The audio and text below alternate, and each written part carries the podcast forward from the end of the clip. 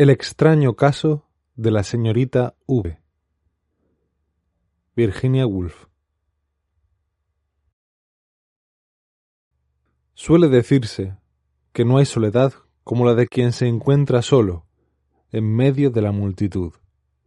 Los novelistas no paran de repetirlo, y el patetismo es innegable.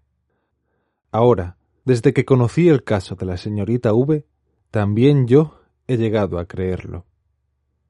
Una historia como la suya y la de su hermana, aunque es curioso que al escribir sobre ellas un solo nombre sirva indistintamente para ambas, basta para que uno recuerde de golpe a una docena de hermanas como ellas. Una historia así solo es posible en Londres. En el campo podría haber sido la mujer del carnicero, o del cartero, o del párroco. Pero en una ciudad tan civilizada, el civismo de la vida humana se reduce al mínimo espacio posible.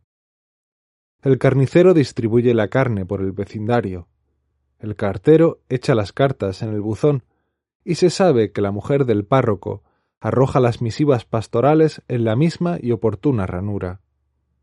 No hay que perder un momento, dicen todos.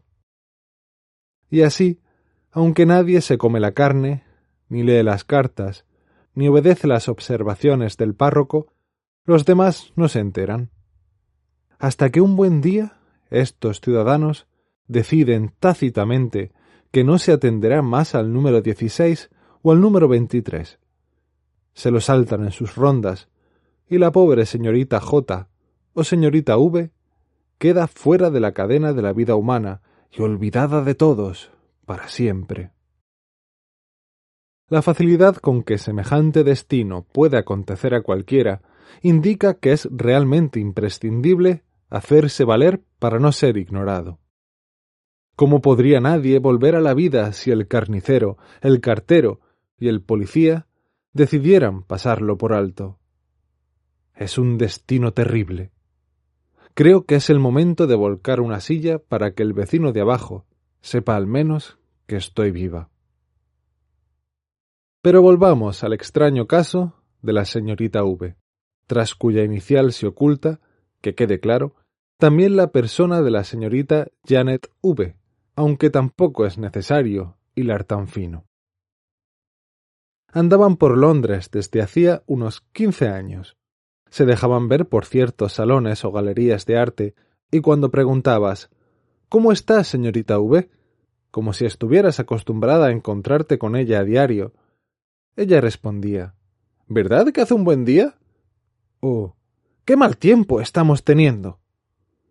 Y entonces te marchabas, y ella parecía convertirse en un sillón o en una cómoda, el caso es que no volvías a acordarte de ella hasta que, quizá al cabo de un año, se despegaba del mobiliario, y una vez más se repetían las mismas palabras. Un vínculo de sangre, o cualquiera que fuese el fluido que corría por las venas de la señorita V, quiso que el destino me hiciera tropezar con ella, o atravesarla, o dispersarla.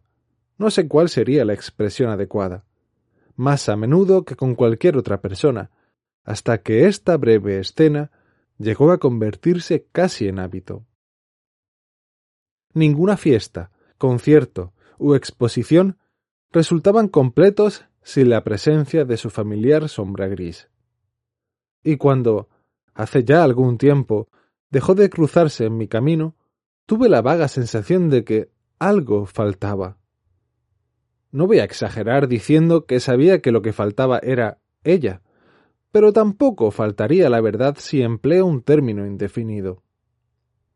Y fue así como me sorprendí a mí misma buscándola con la mirada en una habitación llena de gente, con indecible inquietud. Todo el mundo parecía estar allí, pero era evidente que algo faltaba en el mobiliario o en las cortinas. ¿O es que habían quitado un cuadro de la pared?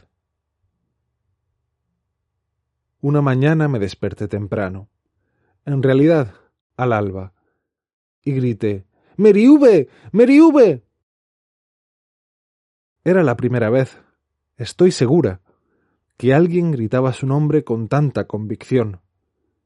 Generalmente parecía un epíteto insulso, usado tan solo para rematar una frase. Pero mi voz no logró, como yo en parte esperaba, convocar a la persona o la presencia de la señorita V. La habitación permaneció desdibujada. Durante todo el día resonó en mi cerebro el eco de aquel grito, hasta que tuve la certeza de que me encontraría con ella en cualquier esquina, como siempre. La vería desvanecerse y quedaría satisfecha. Pero no apareció, y creo que me sentí contrariada. El caso es que aquel extraño y fantástico plan volvió a mi mente esa noche, mientras yacía desvelada en la cama. Al principio no fue sino un mero capricho, aunque poco a poco fue cobrando fuerza y emoción, hasta que me puse a llamar a Mary V en persona. ¡Ay, qué insensato, extraño y divertido resultaba, ahora que lo recuerdo, seguir la pista de su sombra, averiguar dónde vivía y si vivía, y hablarle como si fuera una persona igual a todas las demás. Imaginen lo que sería tomar el autobús para visitar la sombra de una campanilla en Kew Gardens cuando el sol se encuentra justo en su cenit, o atrapar la pelusa de un diente de león a medianoche en una pradera de Surrey.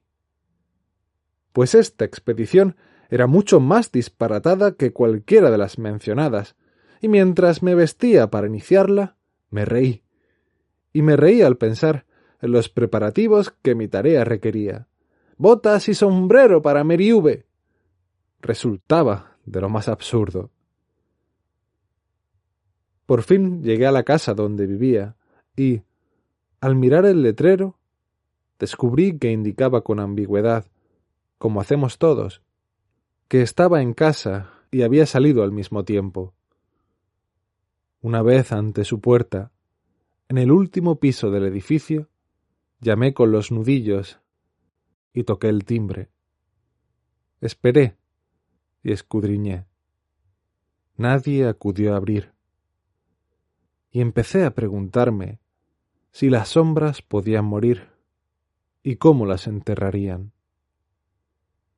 Entonces, una criada abrió lentamente la puerta.